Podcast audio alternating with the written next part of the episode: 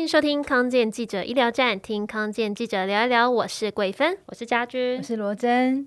一个月一次的月经啊，是女生的好朋友。但有些人呢、啊，每个月其实都得经历一次很难受的过程，因为他们的经血量可能很多，嗯、然后又很痛，或者是呃平常可能有频尿啊，常常便秘啊，甚至他们连怀孕都很困难。其实这些都有可能是子宫肌瘤引起的。嗯、我们现在这边呢，就有一位当事人，他可以分享他的血泪史，就是我 罗真。我大概三年前就是有发现子宫肌瘤，以前小时候都不会经痛，然后三年。年前开始，因为就是经痛不舒服，才去检查，然后就发现就是子宫内部长有这个肌瘤。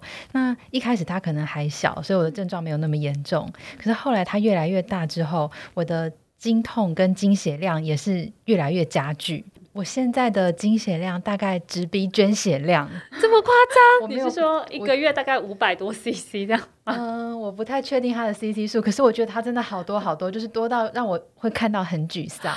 然后晚上睡觉就是也睡不太着，因为会很担心它外漏。嗯、即便我用了夜用的卫生棉，嗯嗯，然后甚至最近的一次在量多的那一天，呃，去搭火车，然后大概坐了两个小时的火车，然后站起来之后，我发现我整个就是还是外漏沾到裤子，而且是很大的一片。天哪，我真想象！我真的之前想提到说，你连平常白天你都是用到可能夜用型的卫生棉，对不对？对。天呐，量真的很大哎！对，然后痛感的话，大概前几个月吧，我曾经在办公室就是痛到直接反射性的呕吐，然后吐完之后我就直接躺在地上休息。是那一次在呃我们工作 LINE 群组里面发一张你躺在地上的照片，那一次拍的，对。就我们同事他特别就是拿了一些毯子啊，然后外套给你躺在地上休息，对不对？对，所以真的是非常的不舒服。对啊，那次真的是吓坏我们了耶！嗯、而且啊，其实有子宫肌瘤的女性可能还不少哦。所以呢，我们今天呢就特别邀请到振兴医院妇产科的李伟浩李医师来和大家聊聊子宫肌瘤以及如何治疗。那待会罗振你就可以好好的请教李医师了。没错，我真的很期待今天这一集。OK，那我们先欢迎李医师，欢迎。大家好，我是振兴医院妇科李伟浩李医师。嗯，那李医师想先跟您请教一下哦，子宫肌瘤啊，它是不是还蛮普遍的？它的发生率大概多少？有没有比较常出现在哪个年龄层吗？对，那其实子宫肌瘤的话，是我们在妇科门诊里面最常见的妇科良性肿瘤。那根据我们的研究的话，子宫肌瘤大概发生率在百分之二十到百分之五十的女性都有。嗯、那随着年纪慢慢的增加，有就是上升的趋势这样子。嗯，那台湾三十岁以上的女性，大概会有三分之一左右的女性会有子宫肌瘤这样子的问题。那如果是到四十到五十岁的话，可能会接近有一半的女性会有子宫肌瘤的问题哦。嗯、哇，有这么高的比例哦，真的是有点吓到我哎。嗯、但是李医师，到底什么叫做子宫肌瘤？为什么会有子宫肌瘤呢？嗯，那子宫肌瘤的话，其实它就是正常的子宫的肌肉细胞变成的良性肿瘤。那因为肌肉细胞它有一些里面，例如说像是基因的变化或者是染色体的变化。会造成这个肌肉细胞不正常的增生，变成一球肉球，这个就叫做子宫肌瘤。嗯、那子宫肌瘤的话，我们大概会分成三种类型。嗯，第一种的话，它是长在子宫的外侧，长在肌肉的外面，那叫做浆膜下肌瘤。那这种肌瘤的话，有点像是我常常形容，像是米老鼠的耳朵一样，在子宫的外侧形成。嗯，那第二种的话，是长在肌肉里面的，叫做肌肉层肌瘤。那这种肌肉层肌瘤的话，会让整个子宫肌肉壁变得很厚，那可能会压迫到子宫腔。那第三种的话是长在子宫腔里面，就是我们是会来月经的子宫内膜层的这个部分，叫做黏膜下肌瘤。那这种黏膜下肌瘤的话，也会造成我们经血量多、贫血的症状。所以目前认为这些子宫肌瘤它产生的原因，其实跟荷尔蒙会有关系。是为什么年轻女生比较会有这样子的问题？那主要这个荷尔蒙的话是跟雌激素有关。那每一次雌激素的刺激的话，子宫肌瘤就会慢慢的变大。那它可能会随着月经的周期，在月经要来的时候变得比较大一点，那到月经结束的时候又再缩小一点点，但是这样周而复始。它就越来越大。嗯，那李医师，每个有子宫肌瘤的女生都和我一样有这么严重的症状吗？呃，其实不是所有的子宫肌瘤都会造成症状。像我们刚刚讲到，其实呃，如果是一般的女性来看的话，到了四五十岁以后，接近有一半的女生都会有子宫肌瘤，可是绝大部分其实是不会有任何症状的，大概只有三分之一的患者会比较有明显的症状。那这个症状的话，跟它的肌瘤的位置和大小都会有关系。那如果是长在呃刚刚讲到的浆膜下，也就是长在子宫外侧的肌瘤。这种肌瘤因为没有子宫壁的压迫，所以它通常可以长到蛮大的，有时候会超过十公分的大小。那如果是大于五公分以上，有些时候就会有开始症状的部分。有些例如说压迫到膀胱会有频尿的症状，压迫到直肠可能会有便秘的症状。那有些就是肚子会鼓鼓的，小腹会鼓鼓的这样子的情形。嗯，那如果是刚刚讲的肌肉层的肌瘤，或者是黏膜下长在子宫腔的肌瘤。那只要小小的，有时候症状就蛮严重的，尤其是黏膜下的肌瘤，有时候只要一两公分。就会造成经血量像是那个开水龙头这样子大量的经血，这种时候就很容易会造成贫血的症状了。嗯，我就是那种李医师讲的呃黏膜下的肌瘤，我每次经血量都非常非常的多，就像刚刚跟听众朋友分享的那样。嗯、不过其实我也会担心说，这个子宫肌瘤它会不会有可能是恶性的肿瘤？医师在临床上会怎么去做鉴别诊断呢？嗯、对，那刚刚讲到，其实黏膜下的这种肌瘤，它症状会非常的明显。那另外的话，因为它在子宫腔内嘛，所以有些时候也怕会有影响到怀孕的可能。那另外一个大家会在意的点，就是它会不会有恶性的状况。其实恶性的我们不叫做肌瘤，恶性叫做子宫肉瘤。那它的发生率很低，其实大概呃整个子宫肌瘤来讲的话，它的发生率不到千分之二，大概在千分之一点多这样子，其实是蛮少的。那但是这种恶性肉瘤的部分，我们要能够在超音波检查，其实是有困难。一般如果要比较好的鉴别诊断，你会发现妇科医生会安排核磁共振，那加上一些抽血的指数来做判断，但是仍然很难能够在术前就做完全的诊断，说，哎，这个是肉瘤还是子宫肌瘤？但是我们通常会看，如果是在短时间内它的体积就变大的很快的这种，那我们可能就会呃特别的小心。那另外就是说，如果它已经停经，已经是更年期了，那反而他的子宫肌瘤还是变大的状况，那我们当然就会怀疑说会不会有恶性肉瘤这样子的可能性，那就会做一些进阶的检查来做判断。那但是这些恶性肉瘤的部分，呃，它的预后其实并不是很好，这时候它的整个存活率还是没有办法到呃百分之五十，就是说其实它的死亡率会很高。医师，那我也想问，因为对于像我这样的患者，疼痛或者是呃出血很严重这件事情是很常见的。嗯、那您刚刚提到说，突然的疼痛、突然的出血，或者是呃几个星期或几个月，它可能会突然的长大，这个有没有一些比较明确的这个切分点，可以帮助像我这样的患者去怀疑我可能是得到这个恶性肉瘤呢？其实恶性肉瘤它的发生率真的很少，所以不用太担心。但是我们会在意说，哎，子宫肌瘤有时候会真的在短期就变大，那会造成症状的明显改变。我们通常在看哈，如果你平常是用日用型的卫生棉。那突然变成是就是必须要使用夜用型这样子量比较大的卫生棉的时候，我们就要注意到这个经血的量是不是开始变多了。因为卫生棉当时在设计的时候，其实日用型就是一般平均女性的这样子的量，所以如果它已经满到超过这样子一般型的量，需要到夜用型，其实就表示经血量有过多的状况开始产生。那经痛的话，其实也是，如果你原本的疼痛感是在第一二天。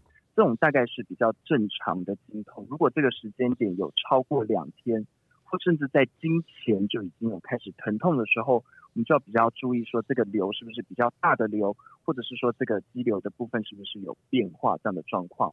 那最后一个需要注意的族群就是我刚刚强调的，如果是已经停经的患者，那有不正常的下腹痛，或者是呃有这样子阴道的出血，不管量的多寡。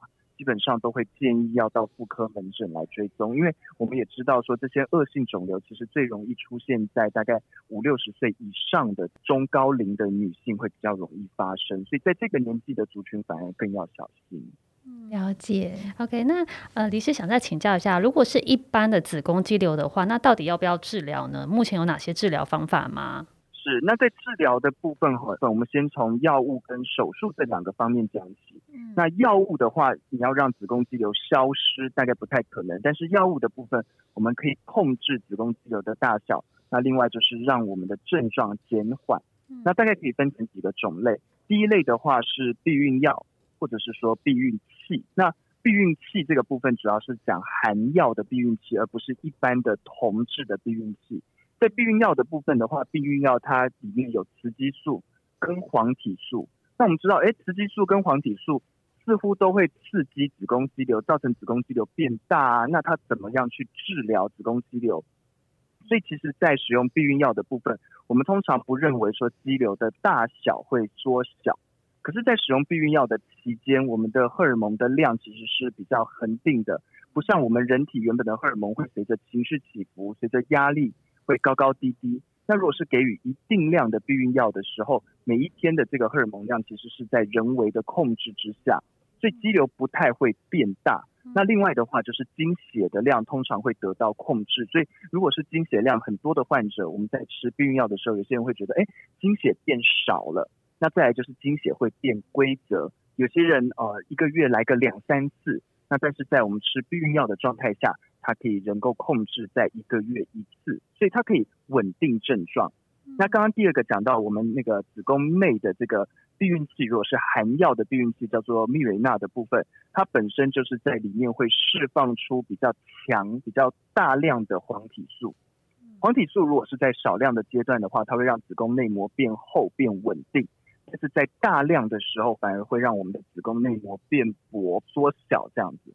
所以一旦子宫内膜变小、变薄的时候，出血量、经血量就会少很多。那大概可以减少百分之九十的经血量，所以如果是以这样子呃经血大量的患者用这样子药物的控制，其实是 OK 的。那这个是第一种类的药物。第二种类的药物的话，呃，这个名称比较长，其实叫做促性腺激素的促效剂。那这样讲大家可能听不懂是什么，比较简单讲就叫停经针。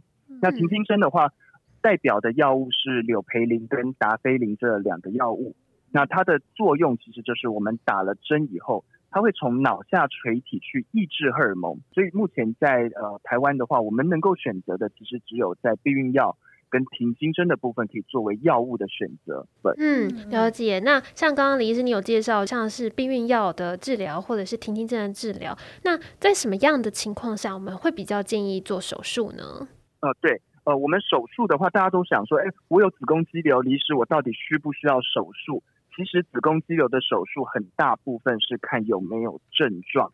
那症状的话，每个人会不太一样。有的人是因为经痛而开刀，有的人是因为压迫症状而开刀，那也有的是因为贫血来开刀。所以我们通常都会看病人的症状严重与否，来决定是否要开刀。那通常开刀的一个原则是，如果一般的肌瘤、肌肉层的肌瘤，或者是浆膜下的肌瘤五公分以上才会需要处理，但黏膜下的肌瘤比较不一样，因为黏膜下子宫腔的体积本来就很小，大概在三 cc 左右，所以如果是黏膜下的肌瘤，只要到一公分以上有症状的话，我们就会建议拿掉了。嗯，不过医师，大家在考虑这个手术的时候，有时候考虑的问题面向可能更多。譬如说，有些人可能有生育需求，嗯、所以他们呃考虑这个手术方式的时候，可能呃想的会比较多。那医师可不可以大概跟我们介绍现在的手术方式有哪一些？那通常会怎么去做这个选择跟考量？呃，比较基本的话，就是第一个是开腹手术的方式，传统开腹手术，不管是横伤口或者是直伤口。那第二类是微创手术，那微创手术的话，大概包括腹腔镜跟达文西手术。那第三个是海扶手术，那海扶手术呃不是真正的拿刀去切肌瘤，它是利用超音波聚焦产生热能，把肌瘤的细胞烧死。所以严格算起来，虽然也叫做手术，但是它并没有真正去切东西。那很多女生会希望不要在身上留下大的疤痕，所以会倾向做微创手术。不过开腹手术其实偶尔还是会有必要性，尤其是在如果子宫肌瘤真的太大的时候，那这些大的肌瘤如果是呃微创手术会有危险的状态下，那可能还是会需要传统的开腹手术。那缺点是因为伤口比较大，所以恢复的时间通常会比一般我们做微创手术要来得久。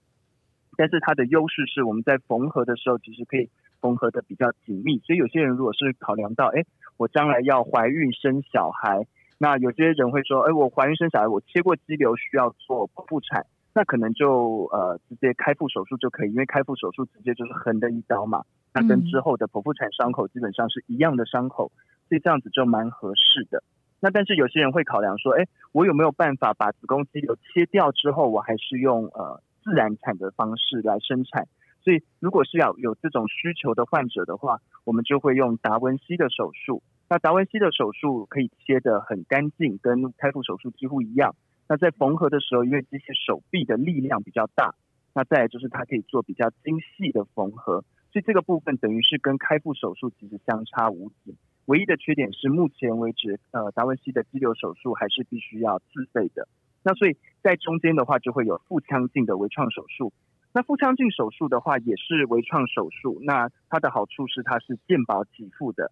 但是缺点是健保给付给我们医师所用的器械的话，它是直的器械，它没有带手腕，所以基本上只能处理比较简单的手术。那再来比较担心的是在缝合的部分，缝合的部分因为它没有带手腕，所以在某些角度，尤其是后侧的肌瘤会比较难缝合。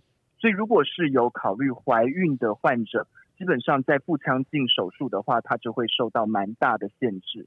但如果是没有考虑怀孕的患者，或者是肌瘤比较小的状况，其实基本上用腹腔镜的手术既可以达到微创的目的，那再来就是也可以减少手术的一些恢复的一些状况，它可以恢复的仍然很快，而且又减少我们的开支。所以目前为止的话，其大部分的手术都是有健保给付。我们刚刚讲开腹的手术或者是腹腔镜的手术都有健保给付。那其中的话，达文西跟海扶刀的手术目前就是没有健保需要自费的。好，那但是都是手术的部分需要自费，麻醉跟住院的部分都是可以健保给付的。那通常呃海扶的部分的话，它受限的范围就比较小一点，因为它不是真正去手术。如果是一般的手术的话，可能会因为肌瘤的大小跟位置受到限制。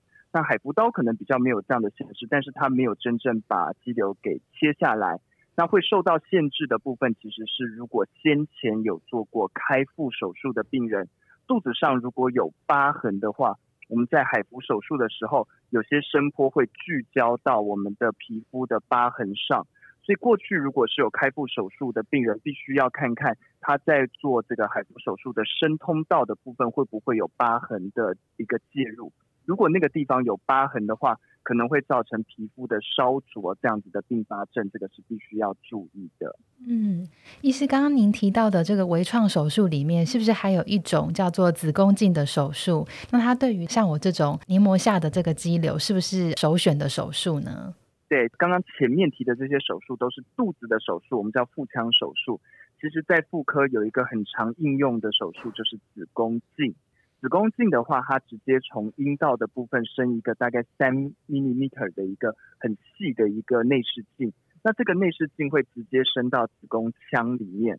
那如果看到子宫腔里面有息肉或者是有肌瘤，都可以直接在子宫镜的底下做处理。一般有分门诊的诊断型的子宫镜跟开刀式的子宫镜。所以门诊有些说，哎，医师会说，我来帮你做一下子宫镜的检查。这种子宫镜只能做检查，没有办法切肌瘤。那刚刚讲这种手术式的子宫镜，它就能够把肌瘤、能够把息肉给切下来。那由于这样子肚皮上没有任何的伤口，而且健保也给付，所以确实是这种黏膜下长在子宫腔肌瘤的治疗的首选。那现在大概又分成两种，一个是健保的电烧刀的部分，那这种手术就是用电烧线圈把肌瘤削成一片一片，然后拿出来。那另外一种也是有自费可以选择，叫做冷刀刨削。那它有点像是刮胡刀一样，它会把整个子宫腔磨得平平漂亮漂亮的，然后把肌瘤的部分也是削成碎块出来。那但是用冷刀的刨削的好处是，它不会造成子宫腔的粘连，所以如果是育龄妇女。想要怀孕的患者用冷刀又会更安全。想再问一下，子宫肌瘤的手术啊，它好像又分成子宫摘除跟只有切除肌瘤，是吗？是，所以我们刚刚前面讲的基本上都是子宫肌瘤切除手术。那但是确实有一些患者，如果他没有怀孕的考量的话，他会考虑把子宫给拿掉。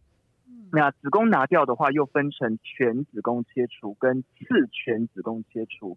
四全子宫切除的话，听起来有点绕口。那其实它就是保留子宫颈，只把子宫给切掉。如果我们手术只拿子宫不拿子宫颈的话，一定每年还是要做子宫颈抹片。避免子宫颈有发生病变，我们都还是不知道这样。嗯，那这个手术后，听说还是有些人子宫肌瘤很容易再重新的复发。那不管是这个复发，或者是一般女性要预防子宫肌瘤，医师这边有没有一些生活上的建议呢？是，那我们知道子宫肌瘤最主要是由这个雌激素跟黄体素去刺激，所以跟我们的荷尔蒙是息息相关的。那因为现在女性工作压力的关系，跟我们比较西化的饮食。其实有很多环境的荷尔蒙都有可能会造成我们的一个荷尔蒙失调的状况，还有内分泌失调的情形。那这些都有可能让我们的子宫肌瘤会有恶化的状况，那连带也影响到排卵的情形，那甚至会造成女性不不孕的状况。那另外这些环境荷尔蒙的部分，因为会刺激子宫内膜，所以现在有很大一群呃女性其实是同时有子宫肌瘤。也有子宫内膜异位症这样的状况。那子宫内膜异位症包括肌腺症、肌腺瘤，或者是巧克力囊肿，这些也会造成不孕的状况会呃增加。那另外的话，更有可能是将来到停经了之后，有可能会产生子宫内膜癌的风险。那所以我们在生活的作息的部分，或者是一些生活习惯的部分，可以怎么改善？我们就要避免这些环境的荷尔蒙跟塑化剂。那我们知道，其实在，在呃使用指甲油的部分，指甲油其实是含有塑化剂的。那另外，我们在光疗指甲的部分，这些其实都会有所谓的塑化剂跟环境荷尔蒙的存在。所以，如果是爱美的女生在做指甲的时候，可能频率要稍微减少一些。那另外的话，也要尽量避免我们反式脂肪、油炸类的食物。那另外也要避免糖类较多的饮料或者是食物的部分。这些都会让我们的荷尔蒙堆积在皮下，那皮下的荷尔蒙一旦增加的时候，就会让我们的这整个荷尔蒙的部分紊乱。那另外有一些高温烹煮的食物，那它可能会有一些多环芳香烃，那这些也是属于环境荷尔蒙的部分。那如果你有过度熬夜或者是喝酒的状况，那这些也会有伤肝、引发脂肪肝，影响我们的代谢。那代谢的部分一旦被影响的话，也会影响到原本我们荷尔蒙这样子规律性，所以这样子的情形都有这个不好的生活作息，都有可能会增加我们子宫肌瘤恶化的风险。所以基本上我们都是会建议比较健康的生活跟健康的饮食。那目前也发现，如果有每周规律运动的患者的话，其实子宫肌瘤的发生率要比那些没有运动习惯的女性要来得低。好，所以我们也会建议，就是需要规则的运动。那基本上就是要建议大家多吃营养的蔬菜水果，那健康的生活，避免熬夜或者是喝酒这样子的行为。那最后是规律的运动，这样子都可以让我们的子宫肌瘤减缓恶化的情形，或是变大的情形发生。嗯，了解。那医师，您刚刚一直提到就是环境荷尔蒙这个词，吼，请问像这些东西也会刺激子宫肌瘤的生长吗？有些呃，有些来路不明的一些保养品的话，那它里面其实都有可能会添加一些所谓的雌激素，那不见得是化合物的雌激素，有些时候是从呃植物性萃取出来的雌激素，这些仍然有可能会刺激到子宫肌瘤，或者是刺激到一些女性疾病的一些风险产生。所以我们在使用这些产品的时候，我们一定要注意到里面的成分的部分有没有含有塑化剂。有没有含有一些类似荷尔蒙的一些萃取成分在里面？嗯，哎，那医师，我想再问一下哦。可是有些人说啊，像豆浆啊、山药啊、当归这些食材，它里面也含有雌激素，所以吃了这些食物，它也会害我们的子宫肌瘤跟着长大，或者是产生性的肌瘤吗？这是真的吗？对，在饮食的部分，其实刚刚讲到，因为有一些我们叫做植物性荷尔蒙，嗯、那植物性荷尔蒙包括大家比较常听呃豆浆啊。山药啊等等，那呃，如果是用这个保健食品，例如说大豆异黄酮、月见草这个部分，其实都含有我们所谓的植物性荷尔蒙。通常植物性荷尔蒙跟我们人体的荷尔蒙相比，它的活性比较低，所以它的成分并不是那种很浓的荷尔蒙。如果是正常的饮食，例如说我是喝天然的豆浆，或者是正常吃山药炖汤这样子。这种量是不会有过量的疑虑。以前有研究指出，豆浆你可能每天要喝超过两千 CC，等于是两公升的量，它的荷尔蒙才会比较上升这样子。所以其实基本上，如果是正常的饮食，不太可能会有摄取过量的问题。那但是我们比较担心的就是说，如果是营养保健品类的，那可能就要比较注意，因为这些营养保健品全部都是强调说对女性的健康会有帮忙。但是如果你是有子宫内膜异位症、有子宫肌瘤、子宫内膜增生、息肉等等的妇科疾病，这些我们知道会因为女性荷尔蒙会刺激的话，那这些营养品就要特别的小心才行。哇，子宫肌瘤的调理啊，跟保养真的是一个大学问呢，也是苦了我们的罗真，还有许多的女性朋友。对啊，那李医师今天的分享真的很实用又很丰富，希望可以帮助到有同样困扰的听众朋友。嗯，那最后我们再一次谢谢李医师精彩的分享。谢谢大家，谢谢。嗯，那今天节目就到这里，感谢大家的收听。康健记者医疗站，听康健记者聊一聊。我是桂芬，我是家君，我是罗真，我是黎师。我们下次空中再见，拜拜，拜拜。